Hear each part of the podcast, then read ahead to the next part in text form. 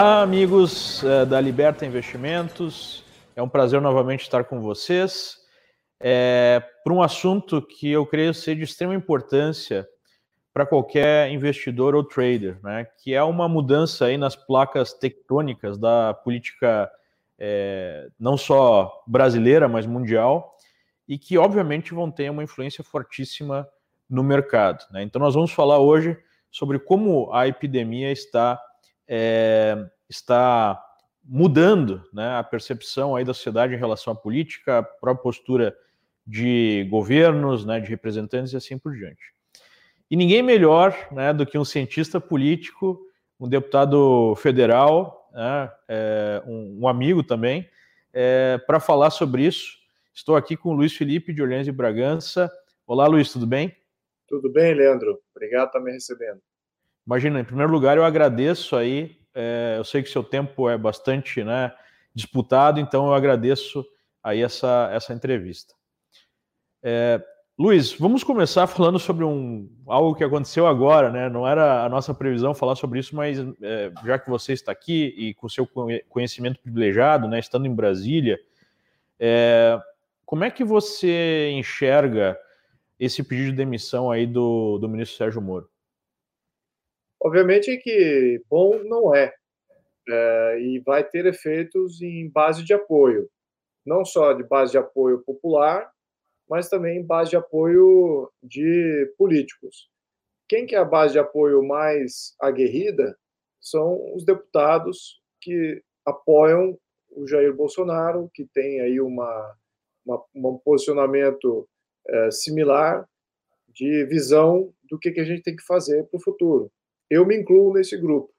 Ah. Uh, agora, existem outros deputados que também apoiam o Jair Bolsonaro, que não eram necessariamente da base especificamente governista, né, que é muito pequena, são só 24 deputados, é, e tem uma, aí uma amplitude de mais uns 50 a talvez 100 deputados que apoiavam uh, medidas do governo, e então uh, esses eu, eu, imagino que, obviamente, que não vão apoiar o Jair. Mas agora vamos destrinchar isso. O que, que significa apoiar o Jair Bolsonaro?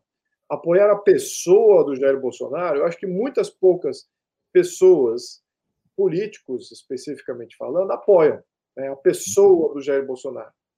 Quem, quem, o que, que nós apoiamos é a missão que ele tem.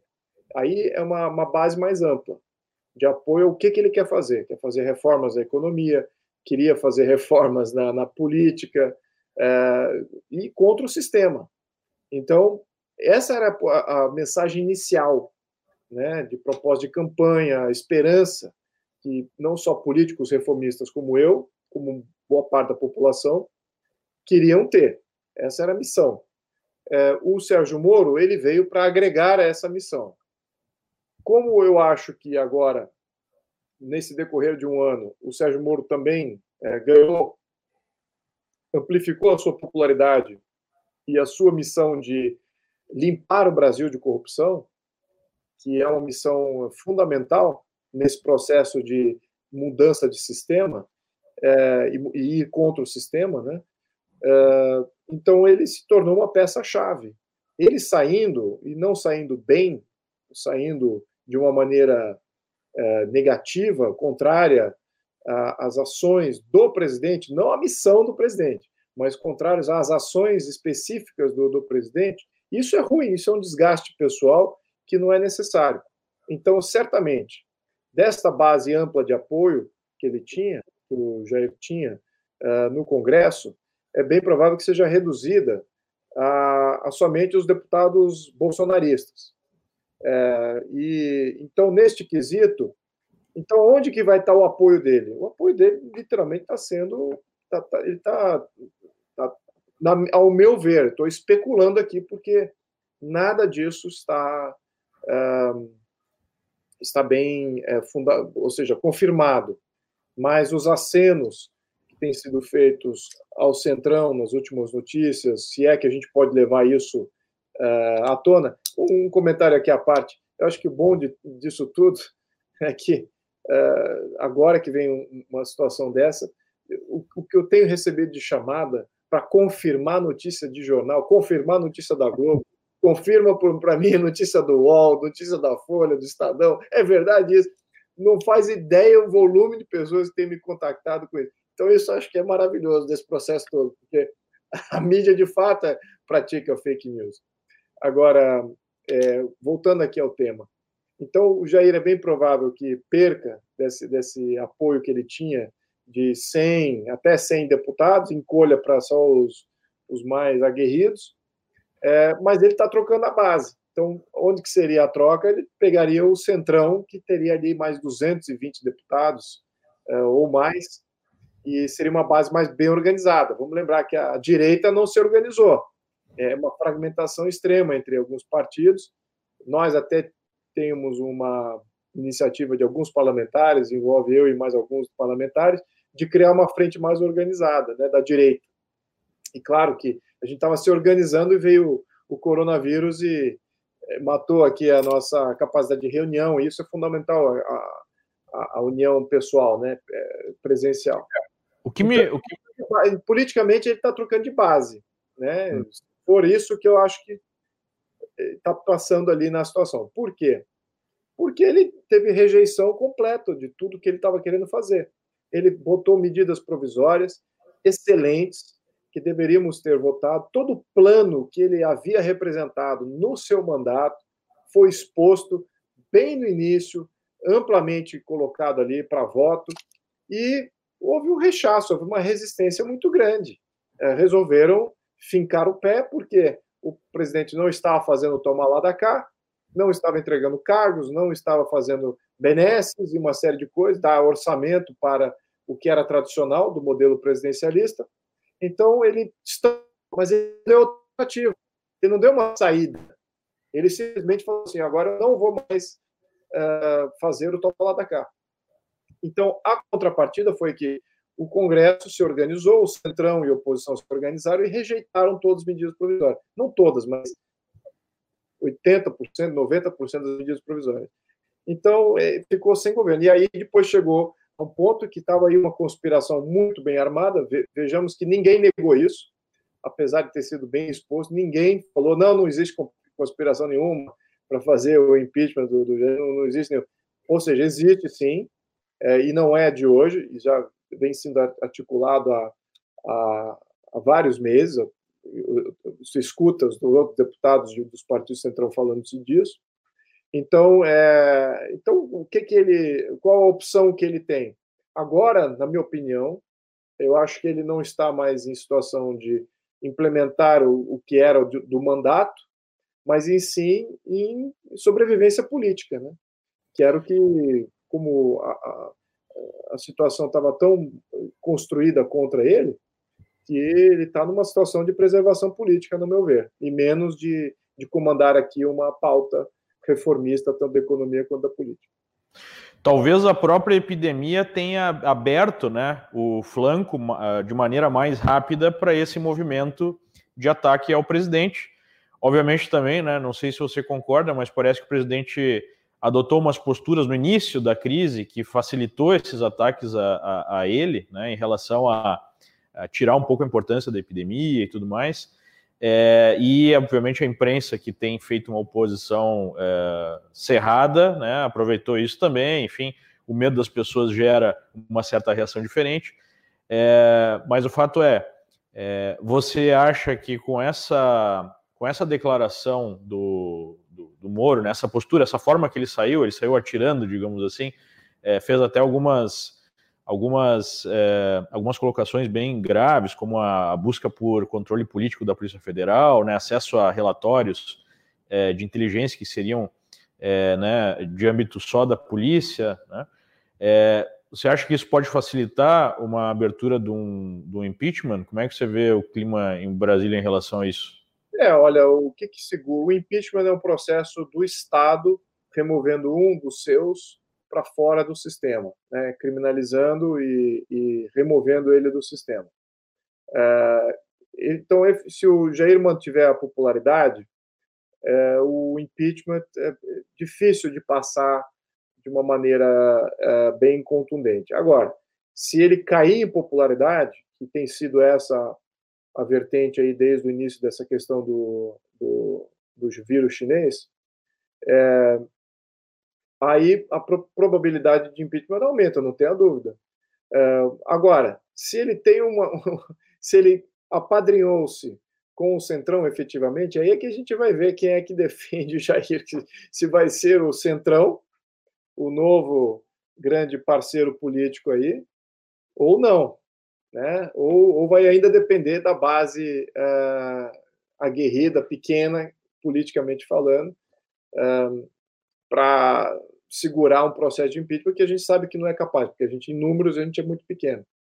Então, essa aqui é a realidade. Uh, fica mais fácil para o Centrão. Aí a decisão praticamente agora fica na, do, no, no, colo do Centrão. O Centrão faz parte do governo e, e, está sendo bem apadrinhado e vale a pena defender o governo porque ele vai receber apadrinhamento, ou não, o Centrão não faz parte do governo, não houve nenhum tipo de benesse ali sinalizado e não vale a pena uh, manter o Jair. Essa que é a decisão aqui agora, uh, que certamente vai ser discutida uh, nessas próximas semanas. Agora, o que eu acho é o seguinte: o Jair cometeu algum crime que viabilize ou que seja escancaradamente claro de que ele mereça um processo de impeachment, na minha opinião, ainda não está bem exposto esse, esse erro. Ele errou, sim, no, último ano e meio, não tenha dúvida que ele errou. Posso até citar coisas que nem, não, nem tem muita visibilidade assim da, da, da, da opinião pública, questão do orçamento. Ele praticamente não interferiu junto a, ou nem, nem teve delegados ali junto à criação do, do orçamento. E quando, como deixou solto aquela discussão do orçamento, Chegou no final do ano, dezembro do ano passado, ele, ele viu que haviam aplicado um golpe no governo. Né? Ou, tinham botado ali uma, uma lei de diretriz orçamentária e um relator de, de lei de diretriz orçamentária que tem a caneta muito mais poderosa que o Guedes. Então, sim, isso foi falta, foi omissão durante o ano de ter uh, participado ali. Em a reforma da Previdência, como presidente. Ele pregou isso para o Rogério Marinho. Isso eu vejo como uma. E aí o mérito todo estava na população é, e nos, nos ativistas que assumiram aquele compromisso para divulgar na população que aquilo era bom. É, e era positivo fazer uma reforma da Previdência para equilibrar com as contas. Então, foi, um, foi um, na minha opinião, foi uma, uma, eu diria que um aval aos movimentos ativistas do Brasil. É, então, mas ele não participou muito disso. E tem outras questões também na questão de coronavírus, uh, que eu acho que ele se posicionou errado no começo. Uh, pareceu que fez um deboche. Então, uh, isso, boa parte da população que não é tão aguerrida à, figura do presidente ou à missão dele, se sentiu atacada. E ali ele começou a, a ver que perdeu ali, começou a perder ali uma certa popularidade, e isso começou a fomentar, como você bem falou, começou a fomentar ali uma, uma alegria dos conspiradores. E essa conspiração contra ele já existia muito antes do coronavírus. O próprio, o próprio Toffoli, em entrevista, revelou isso no segundo mês de mandato, né? Que havia uh, ocorrido um movimento para derrubá-lo e tudo mais. Exatamente. Então, isso, na verdade, é um desejo já, na verdade, desde antes da posse, né?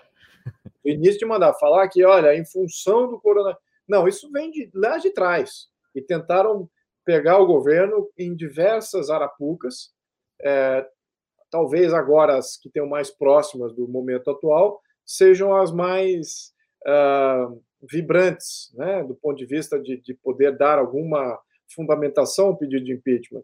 Mas que houve conspiração contra o governo desde o início, houve, não tem a mínima dúvida, de conspirações feias, escancaradas, é, dentro do, dos parlamentares ali, uma, uma rejeição muito grande, tentativa de tudo quanto é lado, a mídia ajudando. Então, uh, achar que só culpa uh, do presidente, uh, eu acho que não. Acho que tem uma reação. Agora, se esses fatos que o Sérgio Moro tenha colocado adiante, de querer interferir na Polícia Federal, de ter acesso aí aos relatórios, etc. Se esses fatos, se isso é, é, se esses fatos, se essa vontade realmente existe, é necessário um questionamento com relação a isso. E eu digo aqui uma parte, talvez aqui como um, uma espécie de defesa do governo. O que não tem acontecido, também uma crítica que eu faço, é que os ministros não têm conseguido limpar os ministérios. Então, existem ainda entidades, grupos organizados dentro dos ministérios, não só grupos de corrupção organizada dentro dos ministérios, mas também grupos comunistas, socialistas, que foram padrinhados aí pelos governos anteriores, que são conspiradores, que alimentam conspirações dos políticos. Então essa limpeza está é necessária ser feita em todo lugar. Como que se faz isso? É uma coisa complicada, porque todos têm estabilidade, é, você tem um judiciário que é fiel e é amigo dos revolucionários. Então, como que você limpa a estrutura do Poder Executivo? É, eu não sei qual era o intuito de interferir na Polícia Federal. Se era com o intuito, sim, de ter acesso, de fazer uma limpeza, ou de ver se há uma conspiração ali ainda, com, porque tem conspiradores nas polícias também, tá? Não é poli, as polícias e as forças de segurança são base do governo, são. Agora, é, qual é o, o, o, viés ideológico ali? É, a gente sempre acha que os, os militares, forças de segurança, são parte da direita. Parte da direita tradicional, lá atrás, do século XVIII. Sim, a direita era a monarquia, o clero e as forças armadas. Essa era a direita tradicional. Mas foram os próprios militares que deram golpe, né? E fundaram a República. então, e agora? Passou-se o século XX, em que a esquerda assumiu o Estado, e o Estado, se eh, você tem um Estado forte, é narrativa da esquerda, não é narrativa da direita. Então, a quem, qual é o, o viés ideológico das forças de segurança? É de esquerda, de, de fortalecer ainda mais o Estado, ou é de direita? Que é reduzir o Estado. Nesse ponto, a gente chega exatamente em algo que pegou muito mal no mercado, que foi a recente apresentação do general Braga Neto sobre aquele plano pró-Brasil, alguns slides que passou uma ideia de uma espécie de PAC, né, do, do Jair, e é, sem a, a, a presença do Paulo Guedes, é, isso passou para o mercado uma ideia né, de que havia aí já um movimento eh, dentro do núcleo do governo que é mais militar, com uma cabeça mais, né, sempre foi, mas continua sendo e tentando escantear o Guedes mais tatizante. Né? É, então isso é muito negativo para as reformas é, liberais que fizeram parte né, do, do projeto de governo que foi vencedor nas urnas. Né? Acho que hoje a gente está perdendo um dos pilares aí é, da, da, dessa proposta. A proposta original do Jair era segurança, né, aí simbolizado pelo Moro, segurança pública, é, luta contra a corrupção e assim por diante. E o pilar 2, Guedes, com as reformas do Estado, para deixar o Estado mais eficiente, né, diminuir aí é, o tamanho desse Estado. A, a, primeira coisa importante foi a reforma da Previdência, mas tem várias outras. É, a gente perdeu um pilar. Agora, o segundo pilar, aparentemente, também foi é, digamos assim, atacado por duas forças, na minha opinião. Primeiro, essa questão da epidemia, que está colocando em stand-by as reformas econômicas e está produzindo um, um, aumento do gasto público é, impressionante. Né?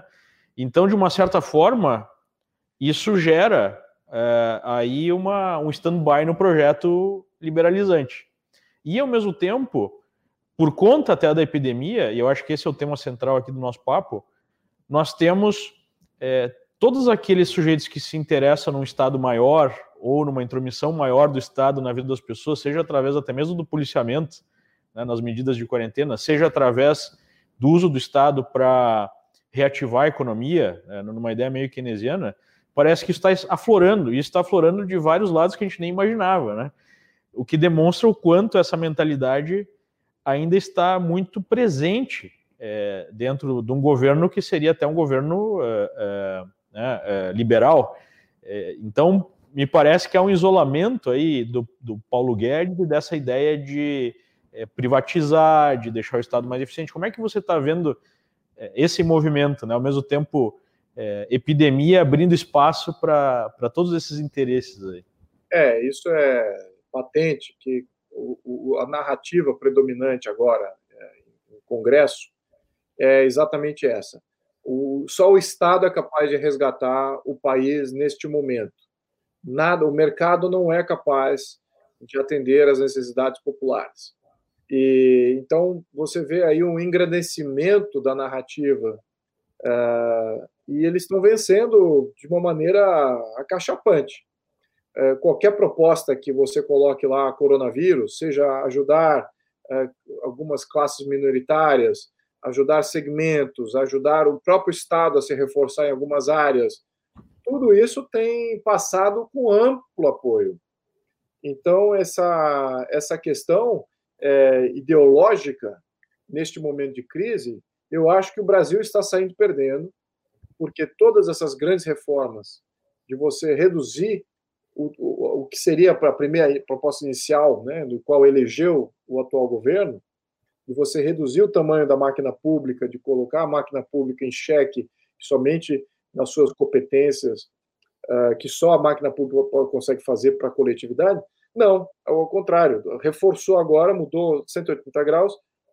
Parece que a gente está aí com um momento de PT no governo, de você estar uh, tá engrandecendo o Estado, as funções do Estado, você está reforçando e o Estado está mostrando o quanto ele pode interferir na vida de todos, porque já é legal governadores interferirem é, do jeito que eles estão interferindo. Já é legal para prefeitos interferirem na vida das pessoas do jeito que eles estão interferindo. E, legal e, não é, mas está se tratando como se fosse legal, né?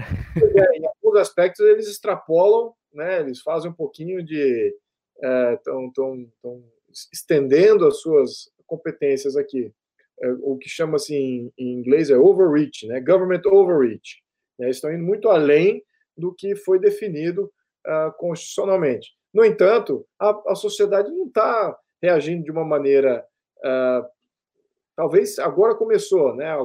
Vários uh, passeatas, do qual até participei de duas aqui, contrários a interferências aqui, e não acho que nem a interferência, é contrário à estratégia, né? porque uh, eles optaram por estratégias que vêm da OMS, eles nem fizeram juízo, de valor, eles nem internalizaram isso naquilo que é possível dentro de um contexto de Estado e, e bom, vamos aplicar o que é possível para a gente conter a expansão da pandemia.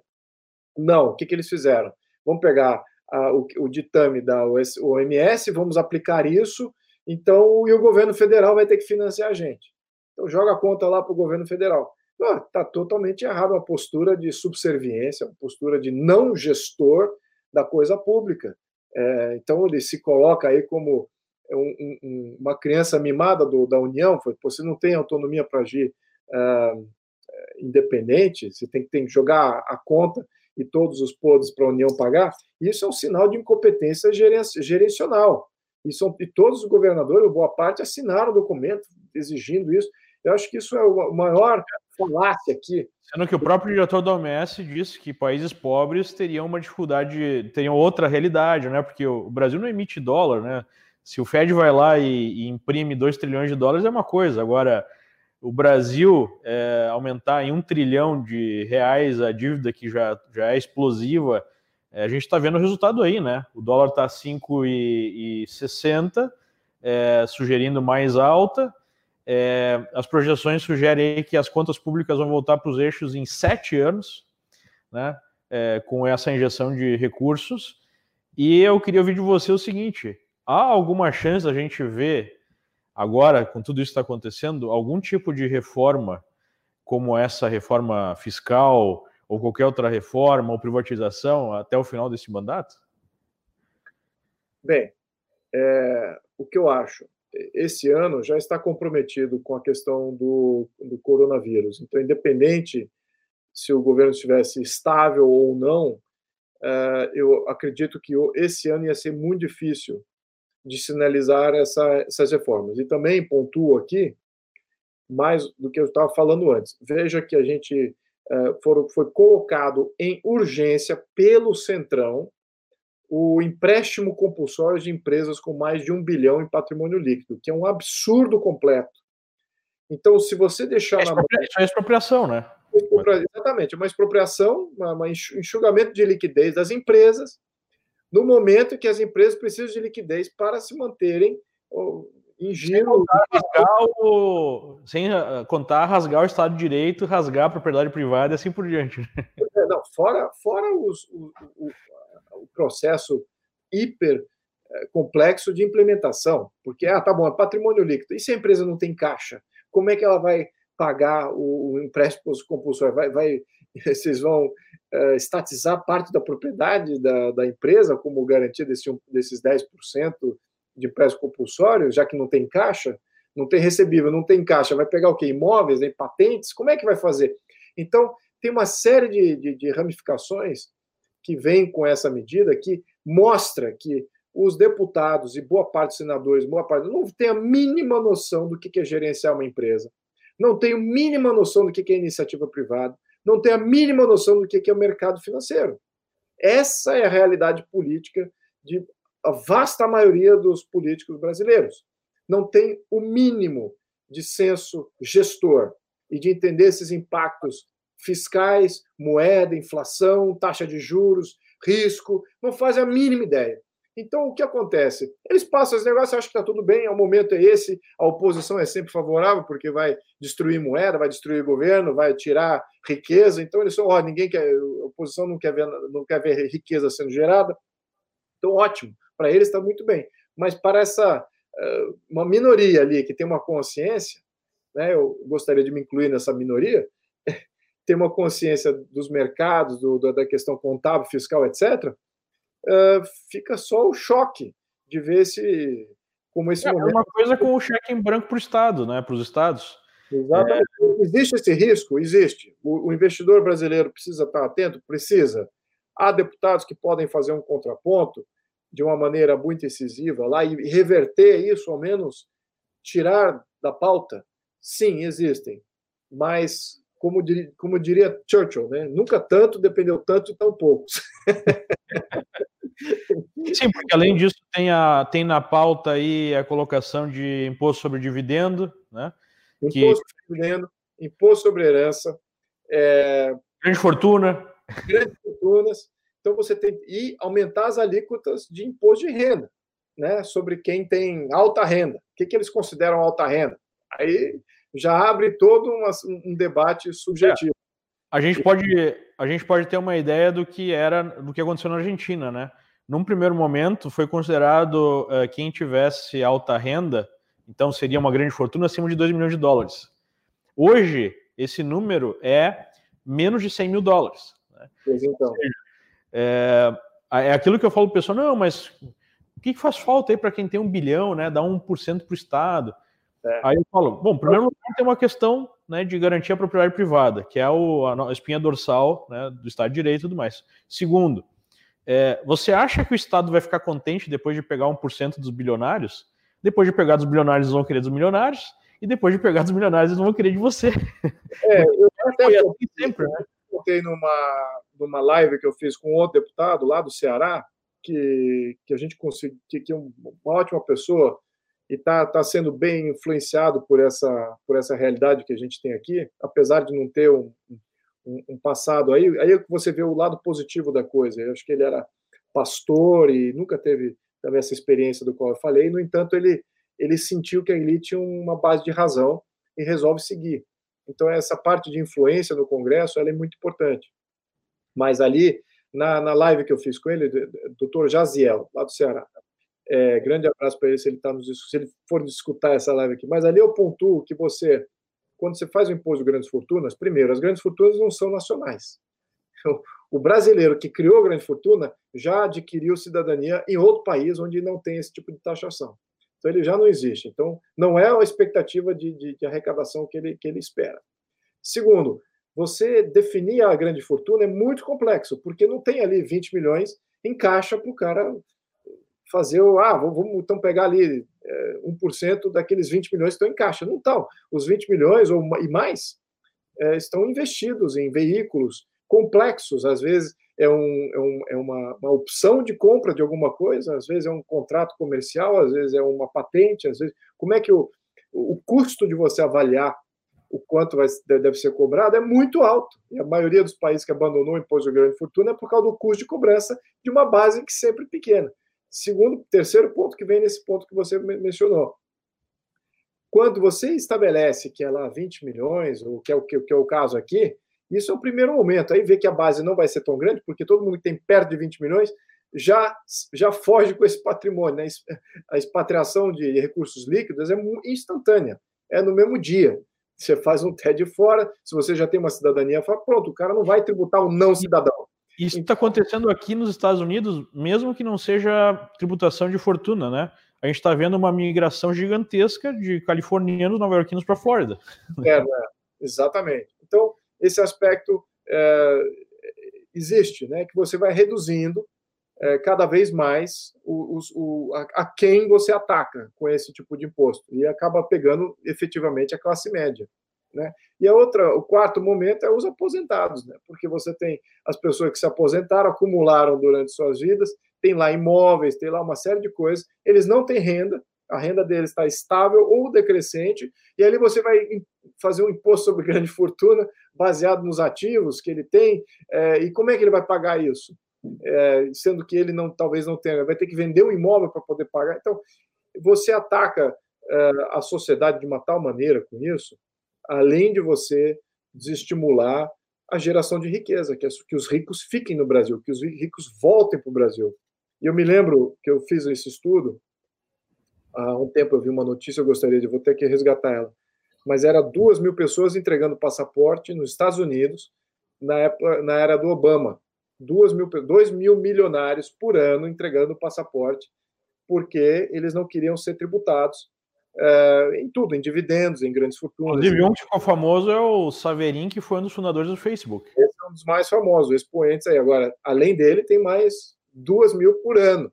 Então, é uma realidade. Quando o Trump mexeu nessa lei de herança, ele estendeu uh, a isenção para um, até 50 milhões de dólares, não, não, sei exatamente qual foi o número aí, 40, 50 milhões de dólares? É, 42 milhões de dólares hoje. 42 milhões de dólares. Então, quando ele estendeu essa isenção, o que acontece? 80 a 90% da população está abaixo de, então ele praticamente zerou o imposto sobre herança e grandes fortunas, né? Porque os mecanismos das grandes fortunas eles jogam tudo para herança, né? É, e zerou o imposto sobre herança e grandes fortunas é, para 80% ou 90% da população. Então, e que qual foi o efeito? Foi uma foi um, um, um, um riqueza indo para os Estados Unidos massivamente gigantesca voltando para os Estados Unidos, voltando para as empresas, voltando para os imóveis, voltando para a poupança, para os bancos é, girarem dinheiro dentro das suas economias. E é isso, esse tem sido a tradição norte-americana, é que tem sido sempre um, um, um, país em que o direito à propriedade é respeitado e é respeitado por um longo período e você não tributa a riqueza e a riqueza fomenta a riqueza. Então ele está sempre absorvendo mais riqueza, mais gente, mais riqueza, aquilo está sempre crescente e a qualidade. É por, isso, é por isso que no Brasil a gente tem 200 mil milionários em dólar e nos Estados Unidos tem 18 milhões. É por isso.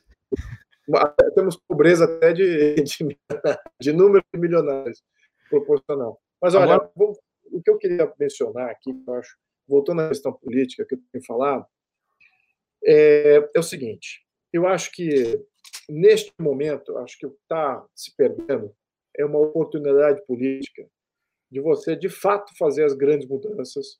Eu já tinha apontado isso em algumas conversas que eu fiz públicas, que a, a reforma da justiça, reforma daquilo que é bom para a limpeza do, do sistema, limpar a corrupção, isso deveria ter sido a primeira medida. As primeiras medidas do governo deveriam ser limpar, não era reforma de previdência, não era nada, ao custo de fazer reforma de previdência, você limpar, porque agora nós estamos vendo exatamente o impacto maior deste problema que eu apontei há um tempo atrás, que eu apontei desde o início do meu mandato. Eu disse, poxa, eu estava esperando ali ver, e eu, olha que eu não era um ativista uh, muito uh, ativo na questão uh, do, do, proteção do juiz Sérgio Moro, da Lava Jato, sempre fui junto nas manifestações, né? uh, que também tinha esse pano de fundo muito forte.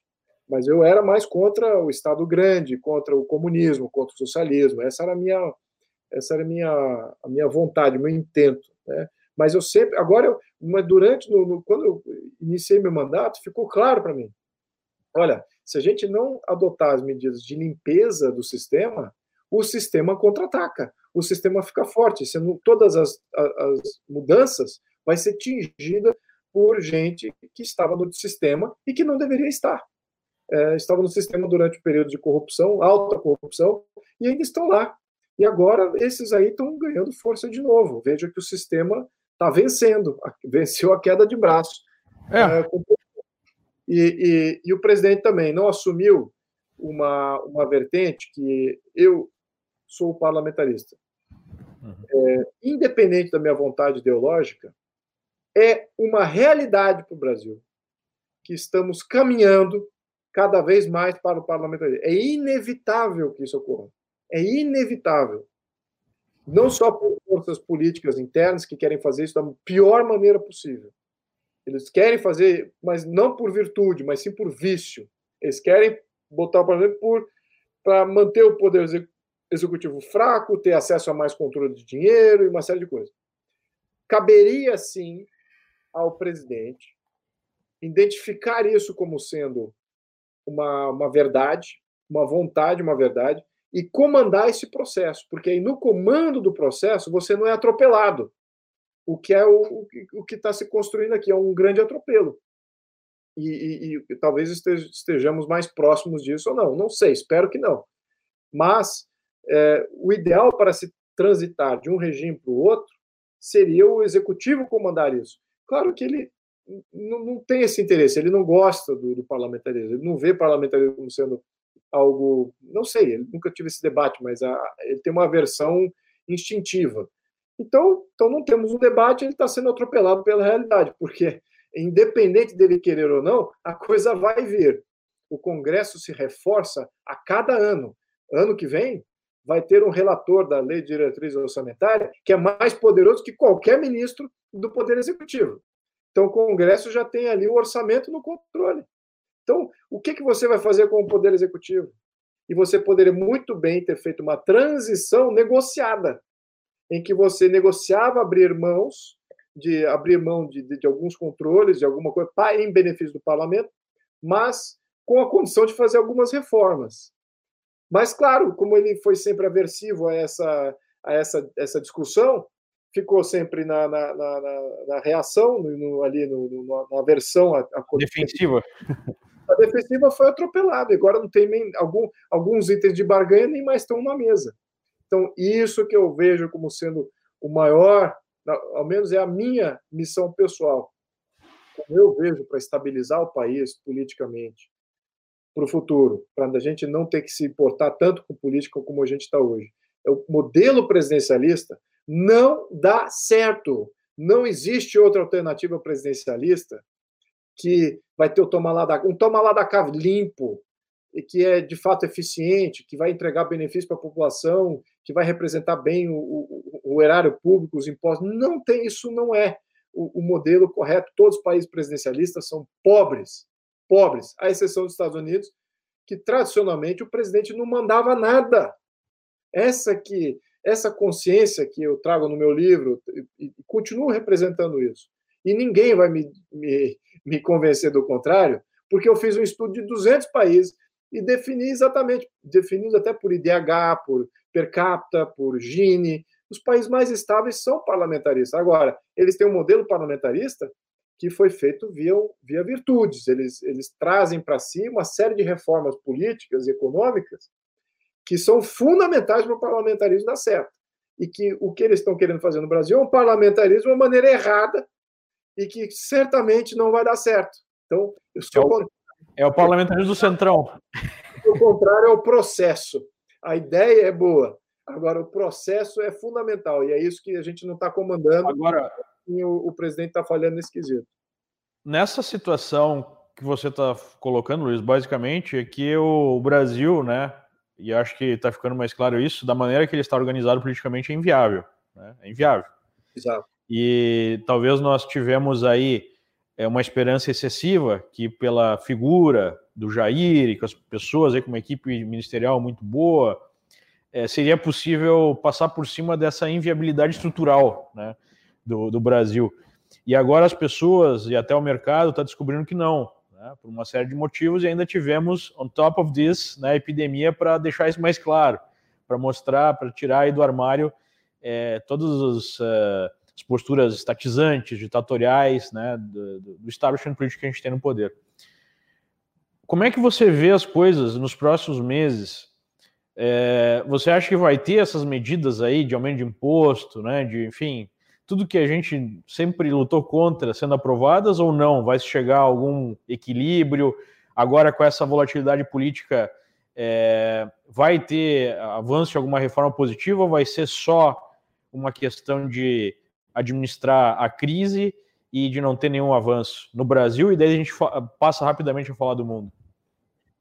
É, eu acho que a administração de crise é um cenário mais é, realista a criação de imposto, de aumento de imposto, criação de novos impostos, eu acho que é, vão, obviamente que a oposição vai levantar isso, alguns desinformados é, da, da, oposição podem até dar apoio, agora eu acho que também não passa, é, porque o momento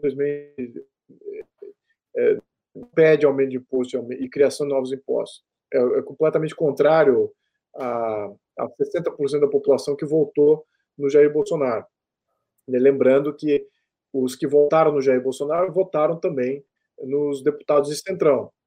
Foi, respingou nos outros partidos de Centrão aí. Né? Então, ele não teve a amplitude aí de, de base, uh, mas a vontade do, daquele eleitor, em sua maioria, não é de aumentar imposto, não é de criar mais burocracia, criar mais planos nacionais, é o contrário.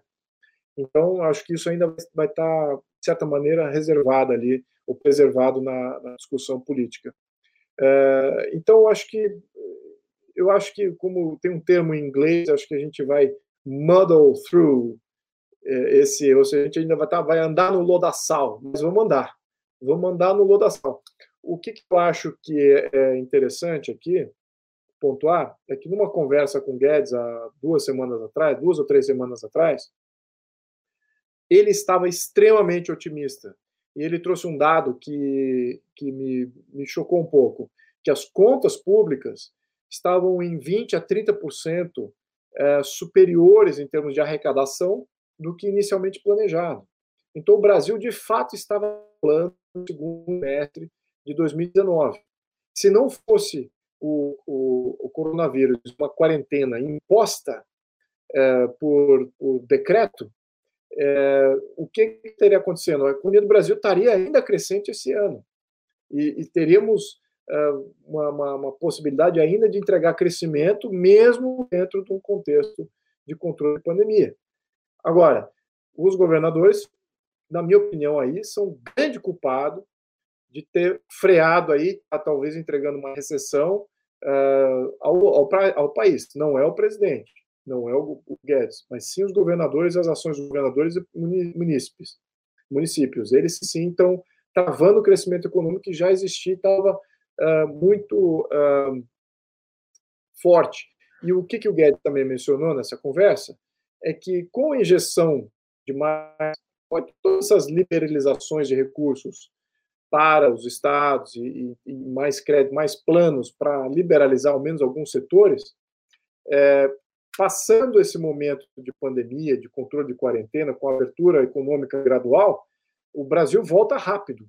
Então, é, eu, eu gostaria de dizer aqui, eu vou dizer o que, que eu sinto, espero que o que eu sinto não, não, não crie um efeito reverso. Mas eu acho que no segundo semestre do, desse ano, a gente pode ter uma economia punjante, tal qual a gente tinha no, no segundo semestre do ano passado de um crescimento muito, uh, muito agressivo, uh, passando, claro, essa questão de, de, pandemia aí até o final de junho, julho, a gente está voltando aí quase que a 100%. Mas, Luiz, eh, tem uma questão aí já entrando na, na parte internacional, né? Porque esse é um negócio global. E da mesma forma que a gente teve a manifestação desse pensamento estatista, né, socialista, é, é, na, na, no establishment político brasileiro, isso está acontecendo em outros lugares do mundo. Né? Mesmo nos Estados Unidos, que tem essa mentalidade diferente, como você falou, é, a gente teve dois candidatos com bastante apoio democrático, por sorte, né, não, não foram os indicados, que defendiam medidas parecidas com essas que você mencionou, né, imposto sobre fortuna, é, até estatização de parte da, da economia, né, é, e a gente tem agora uma grande intervenção estatal, a maior da história. Na Europa, então, nem se fala, né, na Europa tem pichações aí pelas capitais é, europeias, né, make the rich pay for COVID-19, né, que é o nome que, que a imprensa deu para o vírus chinês. É, então há no mundo uma, uma espécie de é, movimento político né, pró-intervenção estatal absoluta. Né? É, e ao mesmo tempo há aí a China é, né, passando por uma situação complicada, tanto em termos de relação com o mundo, é, como em termos econômicos, porque a China está muito alavancada, vai ter um baque em relação a exportações e tudo mais, e a gente sabe que o mercado de emergentes, o Brasil, é muito dependente também da China, né? Preço de commodity, preço de commodity está em baixa, chegou até a petróleo a, a valor negativo por um, um choque aí de, né, de, é, de demanda. É, você não acha que é, esse movimento político global vai prejudicar muito a economia global e, independentemente do que o Brasil faça, vai nos, nos atingir fortemente? não tem a dúvida que vai gerar algum impacto, mas o Brasil, na minha opinião, ele não está tão internacionalizado assim quanto a gente imagina. O Brasil está aí é um defeito que está agindo em nosso benefício nesse momento. O Brasil é um país extremamente fechado, comércio exterior, é, não não se influencia muito pelo que está acontecendo fora, a não ser essas elites políticas que resolvem copiar o que existe em outro país ou que uma organização mundial fala, etc. Esses que são o canal de entrada para toda essa porcaria que está acontecendo é, no, mercado internacional nos outros países que, na minha opinião, têm governos fracos. É, boa parte do, do, da Europa não é mais referência de, de governo, é, de postura, não, não há muitos eh, partidos ali, todo o sistema europeu virou socialista. Né? O melhor caso ali é um, é um, social, um social-democrata. Não existe mais uh, um país efetivamente capitalista, né? liberal na Europa. E também, em termos políticos, isso também tem efeitos. Né? É um capitalismo de Estado, é uma coisa muito mais intervencionista, apesar de, mesmo assim, ser mais liberal do que o Brasil. Né? Vamos lembrar, em termos jurídicos, falando assim. Agora, então a Europa não vejo como referência. É, de fato, é, os únicos países assim que têm lideranças fortes e com popularidade bem ampla é o Brasil e os Estados Unidos.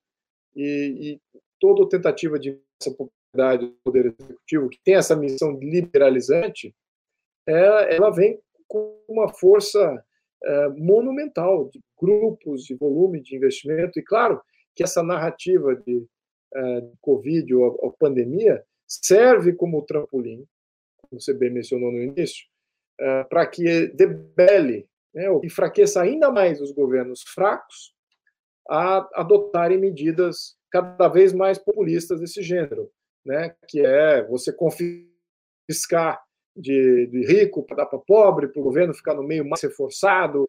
É, essa narrativa é, já existe há mais de 100 anos, né?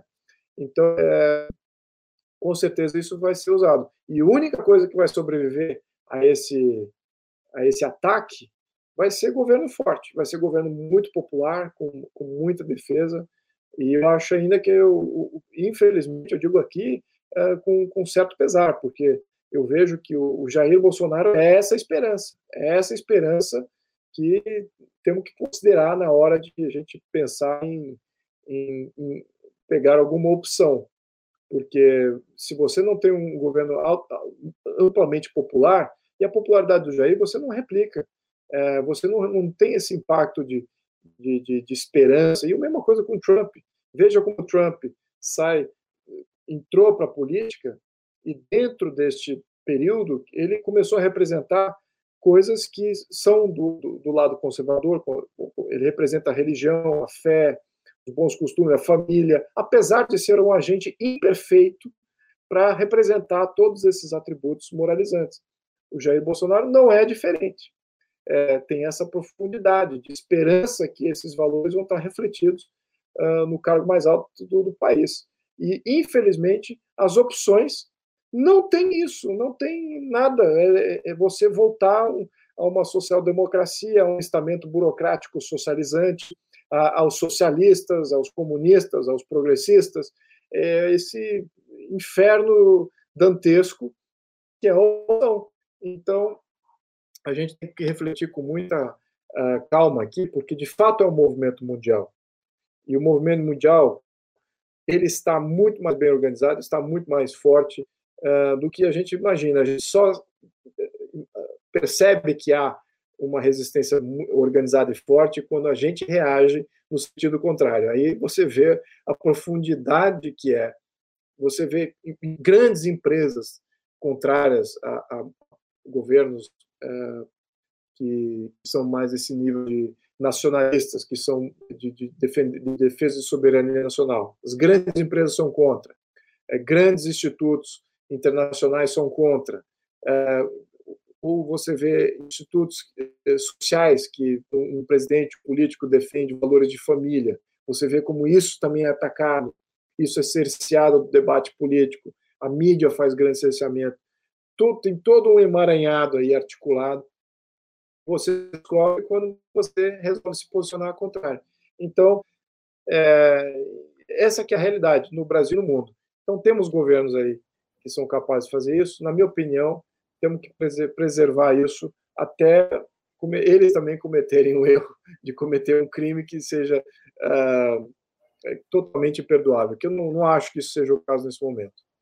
Uh, e, e, talvez, né, eu levantei essa hipótese, poderia se abrir ao Brasil, se o Brasil se eh, comportasse dessa forma, buscasse isso, uma oportunidade, porque é, com essa questão da China, né, e agora ficando claro os riscos de você ter muito poder na mão de um regime é, ditatorial, né, é, porque a, a, epidemia em si não aconteceria não fosse esse o caso, né, ficou claro até aqui que o regime tentou esconder né, a, a, doença e isso poderia ter sido evitado, né, e, enfim, vários países, a mesma Alemanha, que sempre foi um aliado da China em termos comerciais, é, há um movimento aí de questionar né, o, regime chinês e tudo mais. Há, pouco até o, o, uma grande revista alemã aí abriu uma briga com, com, o governo chinês, né, porque questionou e falou que a China tinha que pagar pelo custo né, da, da, epidemia. Aqui no o Japão está pagando é, dinheiro, está financiando saída de empresas de volta para o Japão. É, os Estados Unidos, bom, o Trump já tem falado disso há muito tempo, mas os Estados Unidos está com uma retórica né, de volta à empresa, a gente não pode colocar empresas estratégicas, tipo produção de remédio, de, de, de, de questão hospitalar, né, é, na China. É, não seria uma oportunidade para o Brasil é, ser aí é, um, um destino para essas empresas, caso o Brasil tivesse alinhado aí com, com esses valores ocidentais e abrisse mais a sua economia? A dúvida que tem uma oportunidade aqui, eu, eu, eu, mostrei isso aqui, porque essa aqui é uma máscara feita aqui em Jundiaí, é o que eu vou usar, minha família inteira vai usar máscara made in Brasil. É, eu, não, eu não acho que, que, cabe, neste momento, moralmente, você comprar algo da China, é, sobretudo no, no que, que, que, concerne a saúde, eu acho um contrassenso muito grande. É uma é um, é um dilema moral muito grande. E os governos estão aí, não estão nem titubeando, né? já tem oferta, já estão tratando os contratos, já estão trazendo máscara, trazendo remédio da China. Espera aí, eu acho que tem um momento político que é mais importante do que o momento econômico, que é, de fato, você trazer à tona quem a China como um, um país que uh, eu conheço China, assim, do que eu fui para a China, passei um mês lá em fábricas e, assim, foi uma das melhores visitas que eu fiz a um país na minha vida adulta. Foi, foi espetacular a viagem. Uh, cultura riquíssima, população maravilhosa, é, é muito parecido com o Brasil em alguma, alguns aspectos. Aqui tem uma, uma baguncinha de um lado e um prédio moderno do outro. Então, uns contrastes assim muito parecidos. Agora, como regime, como regime é, ditatorial, comunista, não tem nada que se apreciar, não tem nada que se admirar. É, o que podemos dizer sobre os chineses é que eles são os comunistas chineses são muito mais sábios que os comunistas do resto do mundo, que os comunistas chineses eles usam o capital contra o próprio capitalismo. Eles conseguem fazer uh, uma interferência, criar um império e acusar outros de criar de serem imperialistas, mas eles que estão criando um império dominador dos países em quais eles entram, com contratos draconianos de infraestrutura, e estão subjugando os países, virar um país fantoches, praticamente fantoches, sob a influência diretamente do, do da China. Então, é, você só consegue fazer isso com extremo planejamento e com uma capacidade maquiavélica de atingir e querer criar um, um poder supranacional de você realmente agir de uma maneira supranacional, mudando completamente a vertente chinesa. Porque a história chinesa não é de intervenção, não é de criar império, não é de você invadir os países, pelo contrário, de se defender de país que, que, É, isso quem mudou, quem mudou essa diretriz foi o Xi Jinping, né? O Xi Jinping colocou como plano dele até 2050 a China ser o poder, o país mais forte militar, economicamente e politicamente no mundo. Tá lá, tá no plano. Ele, ele fez um, um speech sobre isso quando ele tomou posse lá no secretariado geral, né, do Partido Comunista, que é de fato quem manda no país. Eles chamam de ou de presidente ou de líder, mas na verdade ele é o líder do partido e, por tabela, ele é o líder do país, né? É assim que funciona num país stalinista, que basicamente é, é, é a China. É, então, você concorda que, que deve haver no mundo um movimento de questionamento dessa estrutura chinesa ou os países vão virar mais, ficar mais parecidos com a China? Porque então, esse nível de intervenção também tem isso, né? Claro, o modelo, tanto que o, o Partido Chinês, ele exporta também o modelo chinês. Né? Ele exporta esse modelo de controle político absoluto, inquestionável, e liberalização econômica, claro que é uma permissão durante um período a ser considerada. E a qualquer momento ele intervém e retira aquela propriedade.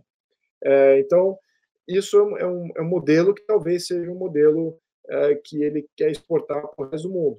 Deixar todos os controles na mão do Estado e a sociedade livre para achar que é livre é, e achar que tem uma série de, de opções, talvez em, em, aspectos econômicos pode até ter.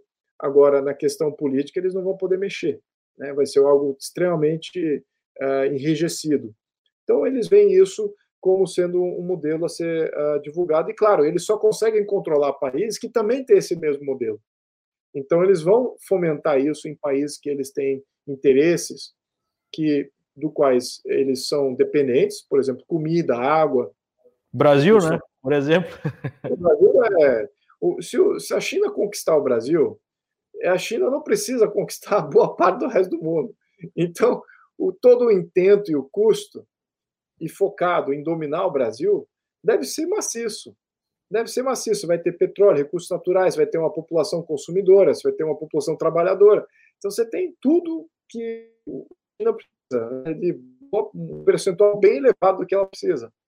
E, e, nem precisa invadir os outros países da América Latina, pode abrir mão da Venezuela, dos interferências que ela faz nos outros países, no Caribe, então nem se fala. É, e é preocupante ver líderes políticos brasileiros já defendendo a China com unhas e dentes, né? Impressionante isso.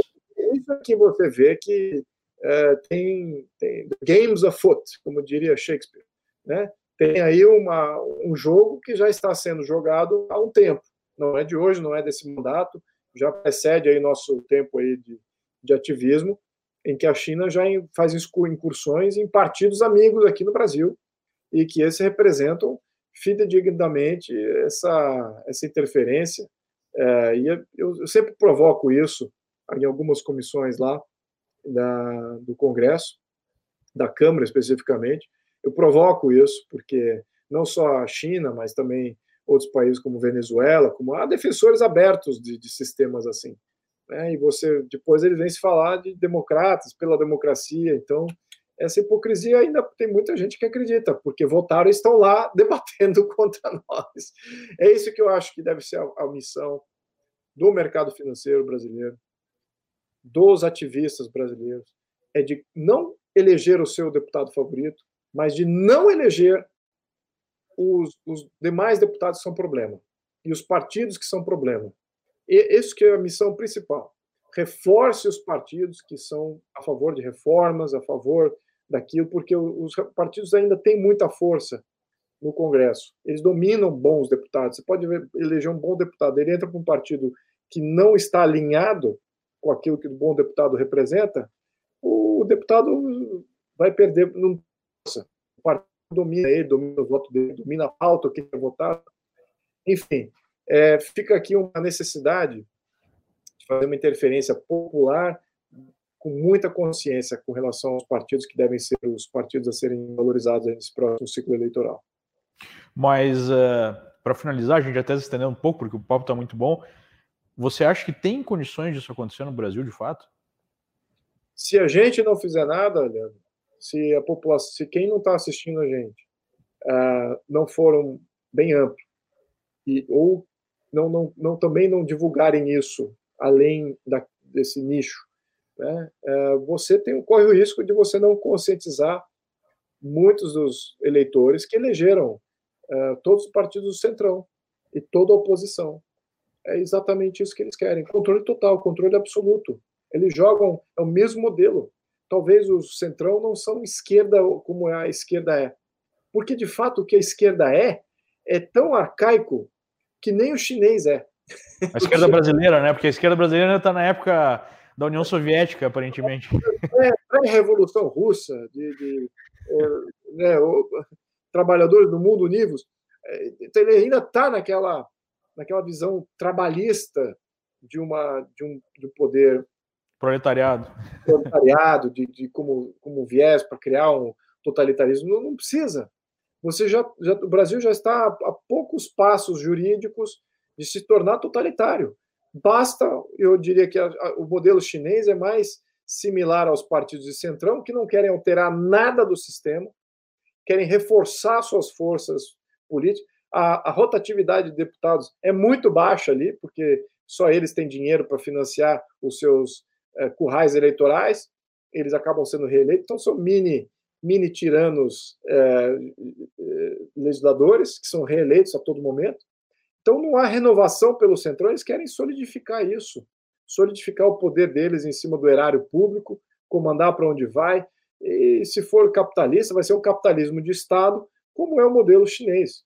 É, é uma ditadura comunista, entre aspas, né, porque comunismo não, não, eu não sei que versão do comunismo é que eles falam aqui, porque a gente associa como sendo comunista e ele também se coloca como sendo comunista. Agora, o Karl Marx estaria chocado em ver um, um poder central tão forte eh, e comandando tudo como o modelo comunista chinês. É, na verdade, me parece mais né, um modelo fascista, no sentido que o Estado controla as grandes empresas e você tem que dizer amém para o partido para fazer qualquer coisa. E o modelo chinês ele tem uma característica que é muito interessante, que a liberdade econômica lá do pequenininho aparentemente é maior do que a gente tem no Brasil, ou mesmo nos Estados Unidos. Só que o sujeito, então eles dão liberdade para o sujeito criar riqueza e crescer, quando cresce um pouquinho, opa, tem que ter um sócio do partido, né? A gente vai controlar e tudo mais, mas depois de crescer. Enquanto não crescer, imposto baixo, deixa a economia funcionar. Né? Então parece que é o, é, um, é mais parecido com o modelo fascista, né? Do que com, com o modelo comunista tradicional lá do, do é, Marx. É um modelo, é um modelo stalinista, né? stalinista, maoísta, é, fascista, é, de controle. Você não precisa ser dono dos meios de produção para você ter controle absoluto, basta só o controle. E você interfere quando é necessário. Se você tem o controle jurídico absoluto, não precisa ser o dono daquilo. Deixa a população achar que ela é dona. é, mesmo, mesmo a gente viu no caso do Brasil, né? Você tem o Debrecht com contratos multibilionários, tomando esses contratos, passando dinheiro para o partido, alimentando o caixa do partido e seguindo as ordens do partido, você não precisa tomar o meio de produção. Você tem um lacaio ali trabalhando para você, né? E que é o teu laranja, digamos assim, para repassar o dinheiro, repassar, enfim, os recursos para suas necessidades políticas e pessoais. Né? Que é basicamente o que acontece na China, né? É, e, e, e, aí, se alguém fala alguma coisa, algum empresário maior fala contra o governo, teve um lá, um bilionário chinês que chamou o Xi Jinping lá de palhaço por conta da epidemia, no outro dia sumiu, e até hoje ninguém sabe onde o cara tá, né? Enfim. A Rússia, a Rússia também tem o mesmo modelo, e, e, acontece exatamente a mesma coisa. Então, são modelos. Agora, qual o benefício desses dois modelos, se tiver, tiver que falar uma coisa positiva, é que esse modelo não sofre nenhuma interferência da ONU, né? Então você não tem direitos humanos, você não tem agência ONU. Numa epidemia, pega um cara Unesco, doente, nada. Né? bota ele preso ou até bota para cremar, mesmo vivo, rale-se, ninguém vai questionar mesmo, resolve o problema. Muito bem. Entendi. Bom, Bom é, muito obrigado, Luiz. É, como sempre, um, um, um prazer. Prazer. E, enfim, vamos, vamos acompanhar e já fica um convite para um próximo papo. É, a gente está num momento aí bem turbulento por conta da epidemia, agora, né? É, saída do, do Moro, acho que o governo vai passar por ondas de choque aí, então não vai faltar assunto para a gente conversar, já fica aqui o convite. Obrigado. Eu acho eu, eu que agradeço, Leandro, continue aí com força total aí no, em tudo que você está fazendo. Você é um tremendo um exemplo de, de brasileiro, empreendedor, é patriota e gosta do nosso Brasil, entende o nosso Brasil com poucos e espero aí todo sucesso com você e todos os investidores dos seus fundos também. Aliás, tem um tem um eu, eu, eu vi isso de um comediante chinês, vou usar a China como referência, eles têm um Deus só da riqueza. E no, no, acho que a toda virada de ano, eles, esse Deus, ele, eles têm um, dá uma, falam alguma coisinha assim de é, como bom ano, tá, mas não é nada disso. Eles usam a palavra desse Deus na, na China e entre eles lá. E assim, eu espero que você fique rico. Então, é, repasso isso para você. Essa é a minha esperança para você e seus investidores. Que vocês todos fiquem muito ricos.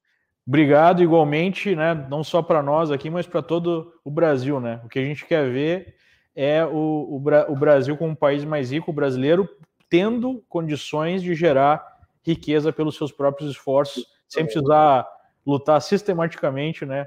Contra um Estado que, ao invés de ajudá-lo, só o prejudica e, e ainda toma a metade da sua renda. Então, Muito obrigado novamente, Luiz, e, e até a próxima. Tchau, tchau. Obrigado. Tchau, tchau.